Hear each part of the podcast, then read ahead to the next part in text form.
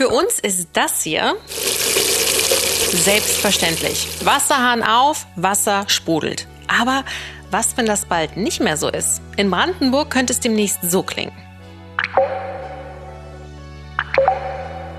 Das befürchten zumindest einige Umweltaktivisten und Anwohner. Der vermeintliche Grund? Die Tesla Gigafactory.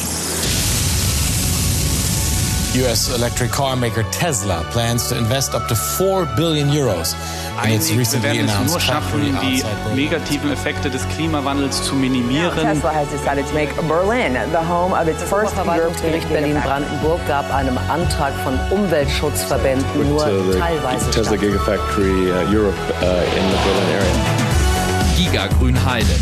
Tesla in Brandenburg. Herzlich willkommen zu dieser Folge. Hier sitzen wie immer Phil Beng, Hallo Franzi. Philipp Mahnsdorf Hallo. und Franziska Hoppen. Und wir wollen heute wissen, wie kritisch ist der Wasserverbrauch der Tesla-Fabrik in Grünheide wirklich und was bedeutet das für die Region? Es wird um den Wasserkreislauf gehen, um Dürre und um mögliche Lösungen und um Wasserverschmutzungen, denn erschwerend kommt hinzu, die Fabrik entsteht ausgerechnet mitten auf einem Trinkwasserschutzgebiet. Kein Wunder, dass sich da viele Bürger Sorgen machen und die auch mit zu ihren anfänglichen Protesten gebracht haben. Und du, Phil, warst damals dabei. Ich glaube, wir haben schon einige Male darüber gesprochen, wie diese Demos ganz am Anfang, kurz nach der Ankündigung von Tesla, eine Fabrik in Grünheide zu bauen, so abgelaufen sind. Da hatten sich ja zwei Lager gebildet. Die, Hochemotional. Die, ja, hochemotional. Äh, die, die für Tesla waren und das Ganze unterstützen und die, die ihre Zweifel hatten und Angst haben vor dieser Fabrik. Die beiden Lager trafen aufeinander in dem kleinen Ort Grünheide und haben dann sich auch viel ums Wasser gestritten. Von Anfang an war nämlich der Slogan, wir sind hier, wir sind laut, weil Tesla uns das Wasser klaut. Ähm, auf jeden Fall dabei. Obwohl damit nicht alle einverstanden waren. Also hier ist zum Beispiel eine Stimme von einem Anwohner aus dem Pro-Tesla-Lager. Die sprengen den ganzen Sommer ihren Garten. Da regen sie sich nicht auf, dass das Wasser knapp ist oder so, ja. Und hier stellen sie sich hin, Grünheide trocknet aus. Ja, das war die berühmte Grünheider Schnauze. Obwohl die Region um Grünheide herum, die kennt Wasserknappheit schon ganz gut. Und da ist es durchaus so, dass in manchen Sommern die Gärten trocken bleiben müssen, weil halt so wenig Wasser da ist. Deswegen wachsendes Unverständnis für einen weiteren großen Wasserabnehmer in der Region wie Tesla. Das hat uns zum Beispiel Manu Heuer erzählt aus der Bürgerinitiative, die sich gegen die Tesla-Fabrik engagiert. Und die hat ganz konkrete Ängste, wenn es ums Wasser geht. Die Hauptsorgen sind, dass diese Spree bald nicht mehr geben wird, weil der Grundwasserspiegel bzw. die Spree absinkt, dass giftige Stoffe ins Grundwasser gelangen können, das Grundwasser dadurch verseucht ist und wir vielleicht in drei, vier Jahren, was ich nicht hoffe, unser Wasser nur noch im Supermarkt kaufen dürfen. Manu Heuer war auch Protagonistin in unserem Film über die Tesla-Ansiedlung und ich finde, man kann ihre Bedenken noch besser verstehen, wenn man weiß, wie sie in Grünheide wohnt. Wir haben sie nämlich zu Hause getroffen und in ihrem Garten interviewt und das war schon ziemlich schön. Ja, total malerisch. Der Garten direkt an der Mü- Müggelspree, da fuhren die Kanus vorbei, Schwäne, die da waren. Der Nachbar, der zum Angeln vorbeikam. Also echt ein ganz netter Flecken Erde. Sieht man auch daran, dass es da in der Umgebung viele sogenannte FFH-Gebiete gibt, also Flora-Fauna-Habitate. Die sind geschützt. Und das Löcknitztal ist sogar ein richtiges Naturschutzgebiet, also mit einem noch höheren Schutzstatus. Da die Ökosysteme sind natürlich auch sehr empfindlich, was Wasser angeht, und da könnten schnell schwere Schäden entstehen. Und ausgerechnet in diese jetzt wirklich schöne, seen- und flussreiche Region kommt auf einmal Tesla und kündigt an, ja, also für unsere Autoproduktion, da hätten wir dann gerne noch mal so viel Wasser wie eine ganze Kleinstadt. Philipp, du hast die Unterlagen ja gewälzt. Wie viel Wasser verbraucht Tesla jetzt wirklich und wofür überhaupt? Also ein großer Verbraucher in der Fabrik wird wohl die Lackiererei werden. Da wird sehr viel Wasser gebraucht. Da steht Tesla ja auch immer mal wieder in der Kritik, dass sie da nicht auf dem neuesten Stand der Technik sind, dass man da mehr sparen könnte. Aber das geht weiter, zum Beispiel in der Produktionsstraße wo Roboter die Autos dann zusammen schweißen und schrauben. Diese Roboter müssen gekühlt werden. Bevor sie ausgeliefert werden, müssen die Autos dann auch gewaschen werden. Es ist außerdem eine Riesenfabrik, sodass da äh, Löschwasser vorrätig gehalten werden muss. Also da gibt es einfach viele Stellen. Ja, und die Arbeiter. Ich meine, wir haben da irgendwie 10.000 Leute, die dann da arbeiten sollen. Und die müssen natürlich auch Waschräume haben, eine Kantine. Auch die brauchen jede Menge Wasser. Inzwischen gibt es auch eine Summe. Der lokale Wasserversorger da, der Wasserverband Strausberg-Erkner und Tesla haben den Erschließungsvertrag unterschrieben. Und der sieht vor, dass Tesla pro Jahr bis zu 1,45 Millionen Kubikmeter Wasser bekommen soll. Das ist eine ganz schöne Menge, um das mal zu veranschaulichen. Es entspricht ungefähr einer 30.000 Einwohnerstadt, also zum Beispiel Fürstenwalde oder Garmisch-Partenkirchen in den Alpen. Also ich halte noch mal fest, ich darf im Sommer als Grünheider meinen kleinen Vorgarten manchmal nicht sprengen, wenn es knapp wird, aber Tesla kann kommen und so viel Wasser verlangen. Das ist schon ein bisschen verrückt. Ja, und schwer zu vermitteln auf jeden Fall für die Anwohner. Es könnte sogar noch mehr werden. Ne? Also das ist ja jetzt erst die erste Ausbaustufe. Ähm, es gibt da so einen lokalen Bebauungsplan, der beschäftigt sich eigentlich mit den Straßen da in der Umgebung. Da gibt's aber auch so eine geschätzte Zahl, was den Wasserverbrauch in Zukunft angeht. Und da steht drin, der könnte eventuell sogar noch doppelt so hoch werden. Allerdings ist diese Zahl nicht verbindlich, sondern nur eine Schätzung. Aber ja, es gibt auch Lösungsansätze, über die sprechen wir dann ja später noch. Wobei man vielleicht auch sagen muss, es ist vielleicht nicht ganz fair, jetzt nur Tesla diesen hohen Wasserverbrauch anzukreiden. Vielleicht können wir das mal in Relation setzen, denn es gibt ja auch noch viele andere Unternehmen in der Region. Ja, also ein wasserintensives Unternehmen, das gleich irgendwie einem, einem einfällt hier in der Region, ist eine Papierfabrik in Schwedt, also ein bisschen stromabwärts die Oder von uns aus betrachtet. Die brauchen dort vor Ort so ungefähr 10 Millionen Kubikmeter Wasser pro Jahr deutlich mehr. Und äh, die, die Landwirtschaft, die braucht natürlich auch sehr viel Wasser. Die gibt's ja hier auch in Ostbrandenburg sehr viel und die Bauern, die hauen jede Menge Wasser auf ihre Äcker. Ja, muss man aber ein bisschen sehen, also es sind auch ein bisschen Äpfel und Birnen. Ne? Also Papier ist jetzt nicht das gleiche wie ein E-Auto. Richtig. Äh, vergleichen wir es mal mit anderen Autobauern. Tesla braucht für ein Auto knapp drei Kubikmeter Wasser in der Produktion. Das sind so 18 Badewannen. Also schon, finde ich, eine ganze Menge. Ähm, das geht auch sparsamer. Sieht man am Beispiel von VW und BMW. Die haben auch in ihren E-Auto-Produktionsstätten deutlich geringere Mengen, die sie brauchen. Dann widmen wir uns doch jetzt mal denen, die dafür zuständig sind, dass überhaupt Wasser verlässlich aus den Hähnen der Grünheider kommt, nämlich dem Wasserverband Strausberg-Erkner. Mit dem wollte man letztes Jahr wahrscheinlich wirklich nicht tauschen. Das war kein Spaziergang für sie. Ja, ich glaube, man kann wirklich sagen, der Wasserverband Strausberg, Erkner und Tesla, das ist keine Traumehe. Das liegt, glaube ich, einmal daran, dass Tesla da immer mal wieder seine Angaben geändert hat. Zuerst wollten sie viel mehr Wasser verbrauchen, dann wurde es weniger. Und dann ging es an die Verhandlung dieses Erschließungsvertrags, den ich ja schon erwähnt habe. Das ging über Monate und war wohl super anstrengend. Die haben sich da angeblich hinter verschlossenen Türen beschimpft. Da sind irgendwie üble Wörter gefallen angeblich. Irgendwann wurde ein internes Schreiben vom Wasserverband dem Studio, RBB Studio Frankfurt oder zugespielt wo es drin hieß, dass das komplette Tesla-Projekt gefährdet sei, weil Tesla immer noch nicht unterschrieben hat. Also das ging wirklich äh, hoch her. Hm. Und dann gab es aber doch noch ein vorläufiges Happy End. Ich erinnere mich dann nämlich an eine laue Sommernacht, als wir uns stundenlang die Beine in den Bauch gestanden haben, während drin in den heiligen Hallen des WSE die Bürgermeister und Amtsdirektoren aus der Region beraten haben, ob sie Tesla jetzt so viel Wasser liefern wollen oder nicht. Und dann, gefühlt um Mitternacht, trat dann ein ziemlich verschwitzter André Behler, der Verbandsvorsteher, vor die Kameras. Die Haarsträhne klebte an der Stirn, das Hemd zerknittert und er verkündete dann aber den erfolgreichen Vertragsabschluss. Endlich. Ja, aber ein Erfolg eben auch nur für die erste Ausbaustufe der Fabrik. Wobei wir ja auch alle in der Schule gelernt haben, es gibt da sowas wie einen Wasserkreislauf. Also Wasser, das ich jetzt verbrauche, das ist ja nicht für immer weg. Okay, zur Erinnerung nochmal. Klar, Wasser kommt als Niederschlag auf die Erde, versickert, gerät ins Grundwasser, tritt dann wieder in Oberflächenwasser, also Flüsse und Seen. Und dort verdunstet es und kommt als Niederschlag wieder zurück auf die Erde. Das ist so der Kreislauf im Idealfall, ungestört, geht da auch nichts verloren. Aber durch zwei Faktoren wird dieser Kreislauf extrem gestört. Ein Faktor ist der Klimawandel, an dem hat der Mensch ja auch so ein bisschen Mitschuld. Nicht nur ein bisschen, sondern ganz schön viel Schuld. Ähm, der bringt unsere Niederschläge durcheinander. Also es gibt äh, jetzt immer längere Trockenperioden in den Sommern und darunter hat ja auch die Landwirtschaft in Brandenburg ganz schön äh, zu leiden. Ja, also ich erinnere mich da an diverse Beiträge, wo wir Landwirte getroffen haben, wo ich auf Roggenfeldern gekniet habe zwischen ziemlich traurigen Pflanzen und in den Boden gegriffen habe und es war im Grunde nur Sand, der einem durch die Finger rinnt, also furztrocken.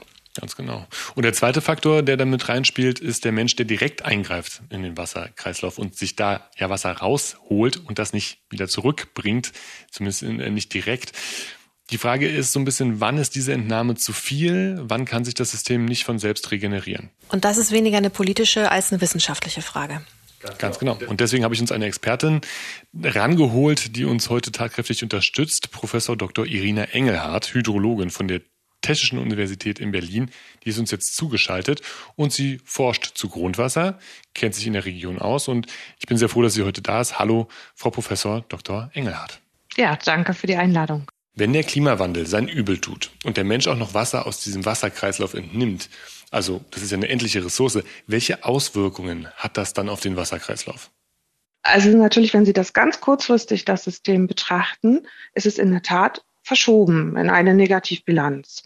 Mhm. Also wir, äh, wenn wir jetzt sagen wir mal ein Jahr oder zwei Jahre betrachten, Jetzt haben wir ja die Komponente der Grundwasserneubildung, also dass der Niederschlag wieder infiltriert und sich auch wieder neues Grundwasser bildet.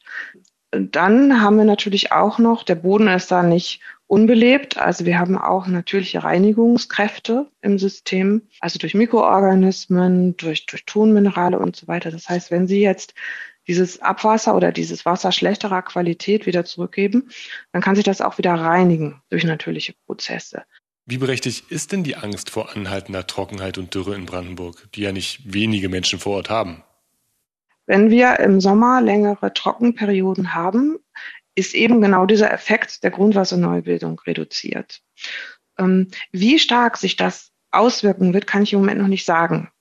Was sicher ist, wir sind schon seit einigen Jahren in Brandenburg in einer Negativ, also in einer Aufbrauchsituation der Wasserressource. Also das heißt, wir nähern uns schon einer hydrologischen Dürre auch. Aber wie extrem die sein wird, können wir aktuell noch nicht sagen. Und als Autonormalverbraucher, wie merke ich da den Wassermangel zuerst? Wie macht er sich bemerkbar, auch in der Natur? Früher hat man als Wassernutzer nur den Menschen betrachtet, also dass sie einfach nicht mehr genug Wasser haben, um, sag ich mal, im Luxusfall den Garten zu bewässern. Das war jetzt ja auch schon, dass ähm, das für die Gartenbewässerung zurückgestellt wurde. Das sind aber eben auch andere Nutzer. Das ist jetzt in unseren Breiten sind es mehr ähm, die aquatischen Ökosysteme, also Fische, Krebse, Muscheln, die das natürlich merken. Es gibt aber auch andere Regionen, wo das Grundwasser höher steht, dann sind es natürlich auch einfach die Vegetation, die das merkt. Also dass ich einfach bestimmte Pflanzenarten dadurch ähm, einfach nicht genug Wasser bekommen, bestimmte Baumarten. Dann ist es die Landwirtschaft, die es ganz extrem ähm, merken wird. Gerade in Brandenburg, weil wir ja fast noch keine Bewässerungslandwirtschaft derzeit haben. Und dann ist es in gewisser Weise natürlich auch die Industrie, ne, wenn da nicht mehr genug Wasser für Produktion zur Verfügung steht. Industrie ist ja genau unser Stichwort. Inwiefern wirkt sich das dann aus, wenn so eine große Fabrik, die Millionen Kubikmeter Wasser nutzen will im Jahr, da auf einmal aufschlägt? Ist das nur einer von vielen Nutzern oder der Nutzer, der dann das Ganze doch zum Kippen bringen kann? Das Wasserproblem gab es auch schon vor fünf Jahren. Und hm. äh, das wird auch ohne Tesla da sein. Ähm, Tesla zeigt einfach den Spiegel jetzt auch so ein bisschen auf, dass in der Region ein Wasserproblem ist. Also Tesla unterstreicht das Wasserproblem. Aber wie könnte denn eine Lösung dafür aussehen? Wenn wir jetzt Richtung Osten gehen, dann kommt ja das Odergebiet und die ganze Oderregion ist wasserreicher. Die haben einfach mehr Niederschlag da. Und ähm, sowas sind zum Beispiel typische Lösungen, ne? dass man großskalige Überleitungen macht und dann bringt man eben das Wasser in wasserärmere Gebiete hin, die aber auf der anderen Seite eben wirtschaftlich sehr produktiv sind. Und dann kann man eigentlich so ein System auch sag ich mal, bewirtschaften, was das Wasser angeht. Das ist jetzt einfach aktuell noch nicht so weit entwickelt. Dürre, Klimawandel, mehr Zuzug, mehr Menschen, die verbrauchen ja dann auch wieder Wasser. Wie kann es sein, dass man 2020 noch keine besseren Konzepte für diese ganzen Probleme hat? Ja, also da, ich, ich kann da einfach nur sagen, Deutschland war da einfach immer in so einer Luxusposition. Ne? Wir hatten einfach genug. Also Wasser war ja Abfall quasi in Deutschland. Ähm, und wenn man halt von was genug hat, dann kümmert man sich da auch nicht so drum. Es, es, es wird natürlich, also es wird hier nie so extrem werden, ne? Ähm, wie es jetzt in Spanien ist. Also das muss man natürlich auch, also wir werden es auf jeden Fall nicht mehr erleben, ähm, auch sehen. Das war Professor Dr. Irina Engelhardt, Hydrologin von der Technischen Universität in Berlin. Also Wasser wird zunehmend doch ein politisches Thema und das dürfte ja dann auch hier in Brandenburg so sein und in Grünheide.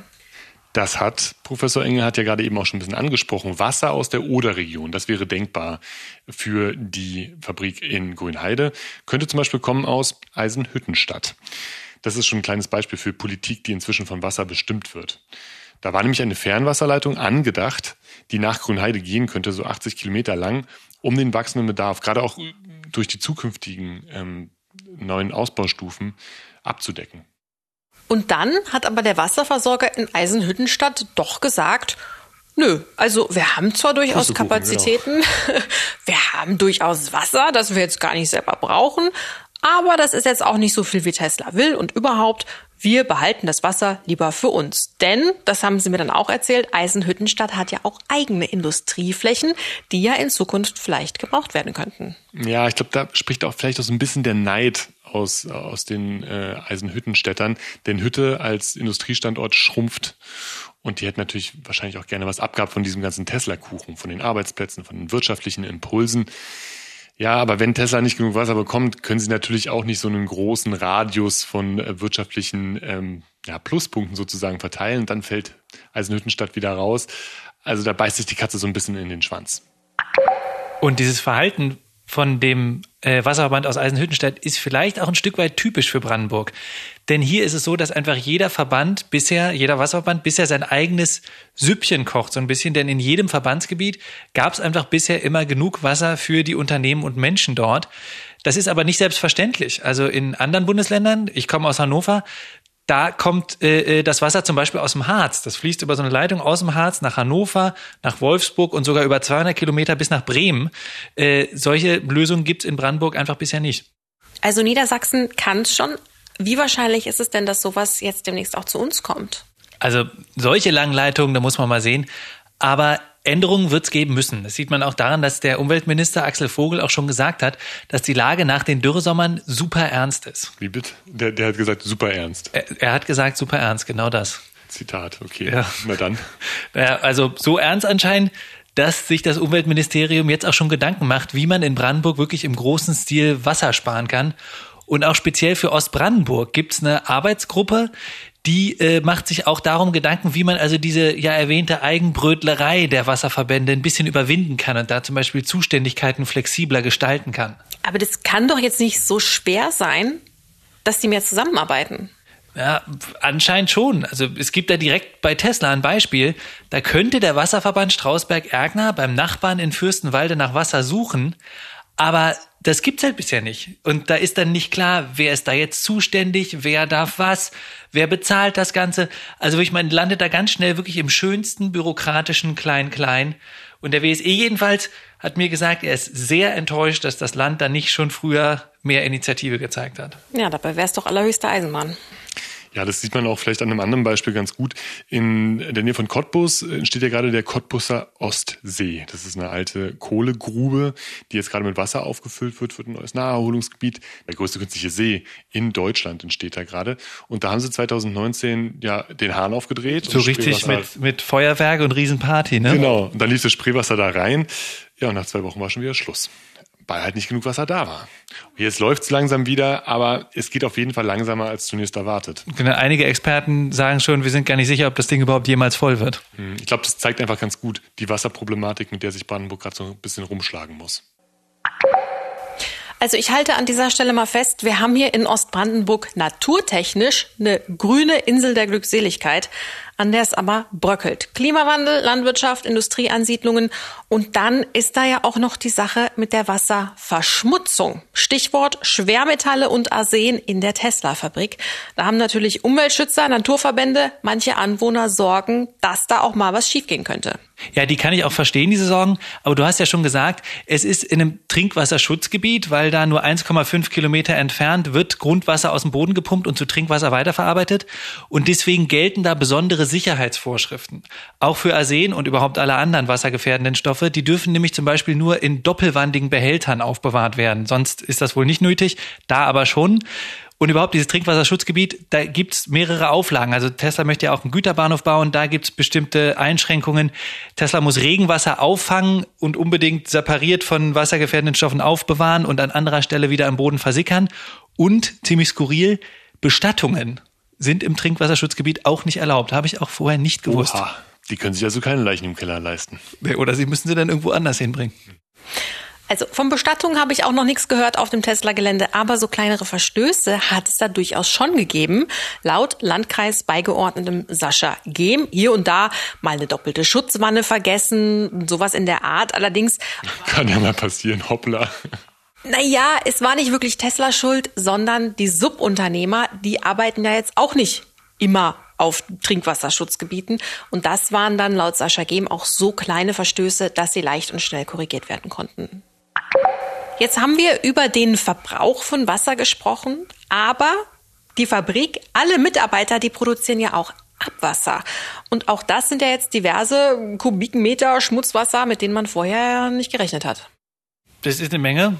Aber auch das ist zumindest für die erste Ausbaustufe jetzt in diesem Erschließungsvertrag, den ich ja schon erwähnt habe, abgedeckt. Der legt fest, dass Tesla ähm, pro Jahr knapp eine Million Kubikmeter Abwasser produzieren darf. Und das nimmt der Wasserbahn Strausberg-Erkner dem Werk dann ab, sozusagen, pumpt es über eine Leitung ins Klärwerk in Münchehofe. Aber auch nur für die erste Ausbaustufe. Das ist richtig. Denn also wenn es mehr wird, und damit rechnen ja alle, dass Tesla noch ausbauen will, dann muss da in der Region äh, ein neues Klärwerk gebaut werden. Das bestätigt auch der Wasserbahn Strausberg-Erkner. Dafür haben sie sogar schon einen Standort ins Auge gefasst. Das könnte nämlich südlich von Freienbrink, also ganz in der Nähe von der aktuellen Baustelle passieren, dass da dieses Klärwerk gebaut wird. Aber Überraschung, die Anwohner in diesem Ortsteil, die haben gar nicht so Lust auf, eine, auf ein stinkendes Klärwerk bei ihnen um die Ecke. Gleichzeitig ist Eile geboten. Also wenn die Behörden da mit dem Tesla-Tempo Schritt halten wollen, dann muss das schnell gehen, denn so ein Klärwerk hat ungefähr zwei Jahre Vorlauf. Die Bakterien, die nämlich die organischen Abfälle darin abbauen, die müssen das sozusagen erst lernen. Die muss man vorher schon ansiedeln. Die müssen dann erst lernen, sich mit diesen ganzen Sachen da irgendwie, die sich das einzuverleiben. Dauert ein bisschen, deswegen ist Eile geboten. Also man sieht wieder, Tesla wirbelt einiges in der Region auf. Wer hätte gedacht, als Elon Musk es verkündet hat, dass wir mal über Klärwerksbakterien sprechen werden. Zeit für ein Fazit an dieser Stelle, würde ich sagen. Ich halte fest, Tesla wirkt in der Region, ich glaube, das kann man sagen, wie ein Katalysator. Also natürlich ist die Natur in Grünheide gefährdet, klar, aber eben nicht in erster Linie durch Tesla, sondern durch die gesamte Entwicklung, also klimatisch, demografisch, die Tesla aber natürlich verstärkt. Das heißt, dass Brandenburg auf jeden Fall ein Wasserproblem bekommen wird, irgendwann mal. Und nicht nur Brandenburg, sondern wahrscheinlich auch ganz Mitteleuropa. Um damit umzugehen, müssen neue Lösungen her, und zwar DALI. Das hat man bisher in der Politik eher verschlafen. Und auch für Tesla braucht es Kreativität. Die erste Ausbaustufe ist zwar gesichert, aber bei der Batteriefabrik, die kommen soll, und bei weiteren Ausbaustufen, weiß man es noch nicht. Giga Grünheide ist ein Podcast von RBB24. Jede Woche gibt es eine neue Folge von uns auf rbb24.de, in der ARD Audiothek, auf YouTube, Spotify, iTunes und wo es sonst noch so Podcasts gibt.